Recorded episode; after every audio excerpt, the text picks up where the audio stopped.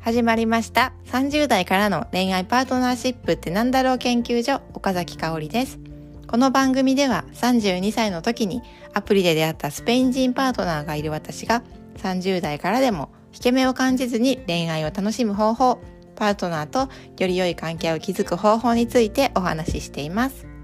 今日のテーマはパートナーの好きなところを考えるすすめ。今日のお話は好きな人やパートナーの好きなところって何だろう？好きなタイプって何だろう？とかあと付き合う結婚する決め手を考えたいなとかあとはで最近パートナーとの関係冷めてるなとか悩んでるななんかうまくいかないなと思っている方に聞いていただけると嬉しいです。今日の結論を先に言うとなぜ好きなのかを考えることは関係をより良くする効果があるというお話です。で今日このお話をしようと思った理由はですね最初にもお伝えした通り好きなところを考えるっていうのは特にこうあまり関係が良くない時とかなんかこのままでいいのかなって迷っている時にすごくおすすめしたいんですね。でこれはなぜかというと人が好きになるところとイライラしたり嫌いになったりするところって表と裏って言われています。これは私が心理学を学んだポジティブ心理学を学んだ時の先生が教えていただいたんですけど例えば私だとですね私はスペイン人パートナーのこう優しいなとか話をゆっくり聞いてくれるとこ好きだなって最初思ったんですね。でもこう長く付き合っていくとだんだんとそのこううんうんってしか言わないこととか、最初はこう話をいっぱい聞いてくれるなと思ったところにだんだんイライラしてきてもっとはっきり言ってよって思うようになったんですよね。ででもよくよく振り返ってみるといや自分が好きになったところにイライラしているなっていうことに、まあ、そのポジティブ心理学の先生のおかげで気づけたんですよね。で人は無意識のうちに好きって思ったところを時に嫌いって思ったりこう素敵って思ったのにイライラしたりすることがあるらしいんですよ。でもこれをそのままもうイライラすると嫌いとかやっぱり合わないっていうふうにもうそのままずっと思い続けてしまうよりはなぜ好きなんだったっけ？ってこう振り返る機会を持つあえてそれを作ることによってあ私はこれが好きだったからここが好きだったからこのパートナーを選んだんじゃんってこのまま関係をより良くしたいなって思うんだったらあえて振り返るっていうのはすっごく大切だなと思いました。でじゃあどうやってね好きなところを考えていったらいいのかっていうのもポイントをお話ししたいなと思います。まず好きなところを考える時のポイントは小さいなのか非小さいなのかこれはもうしつこいぐらいですね音声配信で出していますが、まあ、これ本当に大切なんですよね。で小さいと非小さいって何なのっていう話をまず最初したいんですが小さいというのは周りと比べて優れているそういう基準で判断するっていうのを小さいと言います。例えば外見がかっこいいとかなんかブランド物のなんかを着ているとかそういう外見が人よりも素敵とか。あとは年収が高い。高いって言ってる時点でこう何か基準何かと比べて高いって言ってますよね。あとはこうかっこいい車を持っているとか。あと仕事のステータスもこう高いとかですね、まあ、こういうの全部人と比べてこうどうどういうどう思われるかとか。どういう人と比べ人よりも優れているとか。そういう視点で見ているっていうことなんですよね。じゃあこれの反対が非小さいです。非小さいは他人と比較しなくても幸せを実感できるもの。例えばですね、まあ、愛情とかつながりとか絆を感じるっていうのは、まあ、これは本当の人人と比べられないですよね。そういうものを非小さいと言います。で、まあ、小さいと非小さいがあるんですけど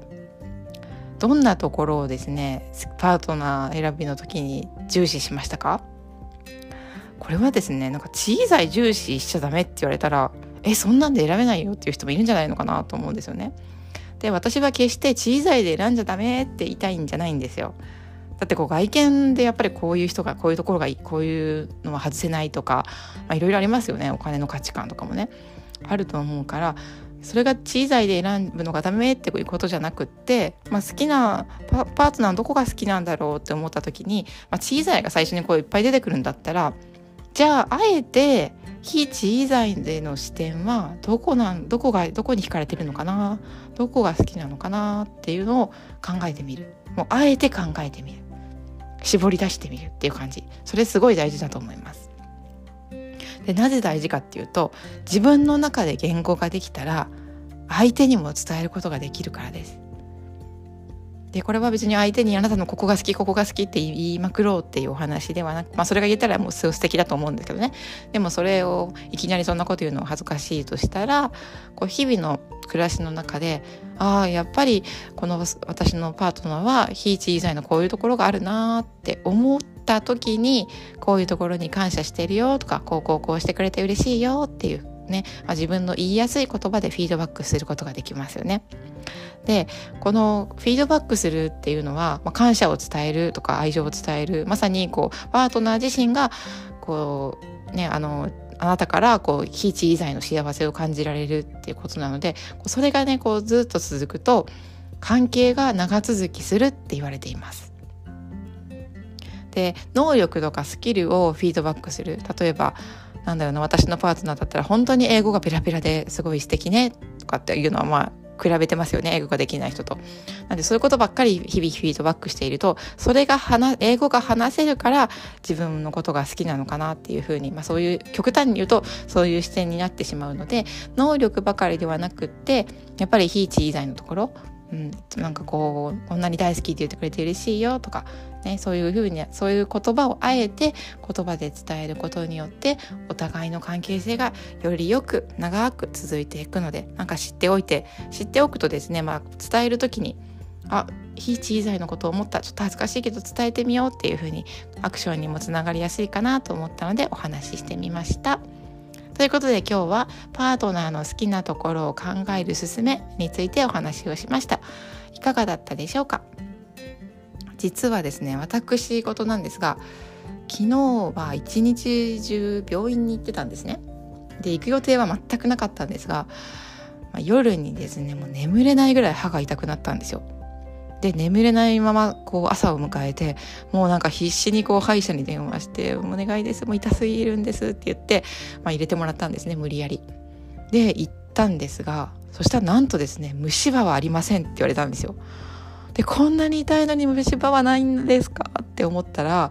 私が痛かったのはなんかほっぺたが痛かったんですよねほっぺたが痛かったのでもう絶対これは虫歯だと思って行ったんですけどいや虫歯じゃないからなんか違うことかもねって言われて大きな総合病院にね紹介状を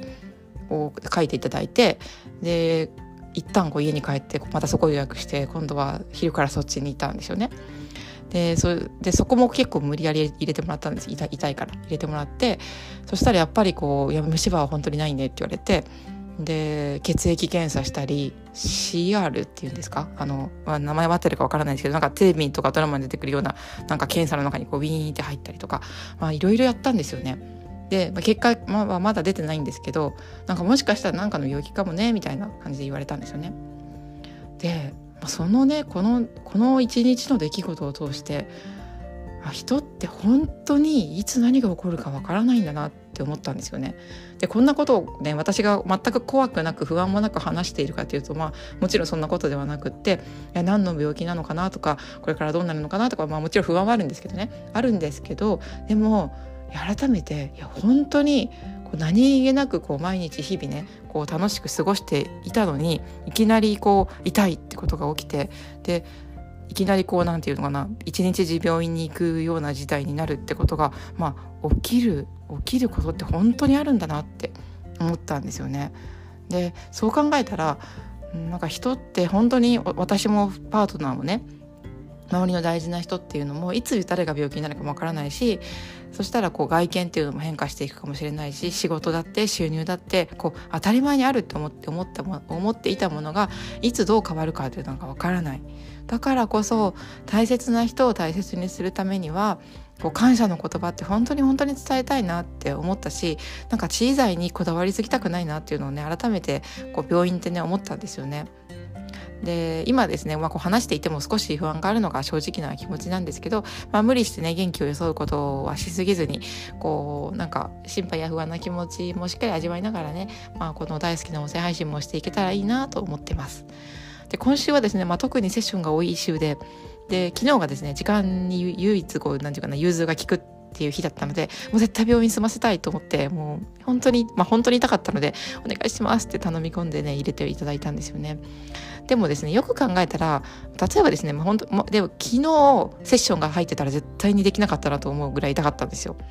でいやもうだから本当にあの昨日行けてよかったって思ったんですけどでもよく考えたらですね、まあ、痛かったら痛いってことをクライアントさんに伝えたら絶対にうん、どの方もこうあのスケジュール調整ってしてくださったと思うんですよね。間違いなく。みんなすごく優しい方なので。でなんか私こう必要以上にまるしなければいけないとかね。なんかそうやって思いすぎないようにしようって改めて思ったんですよね。で例えば痛いのに我慢してセッションしようとかはこれは決して思わないですけどでもなんかこうこうなんていうのかな仕事だからこうキャンセルしては絶対いけないとか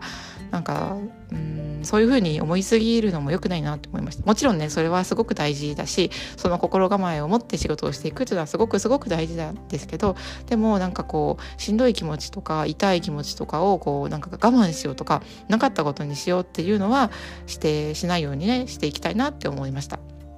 ね、なんかよく何を言ってるのかよく分かんなくなってきたんですけど、まあ、でも心も体も本当に大事にしたいなってなんか思ったすごい大事な私にとってのすごい大事な一日だったなと思ったのでちょっと最後にシェアしてみました。えーとね、好きなところパートナーの好きなところぜひぜひこう考えてで言葉で伝えてみてください。伝えると伝えた人の方が幸せが高まると言われています、えー、一緒にやってみましょう。ということでじゃあねまたね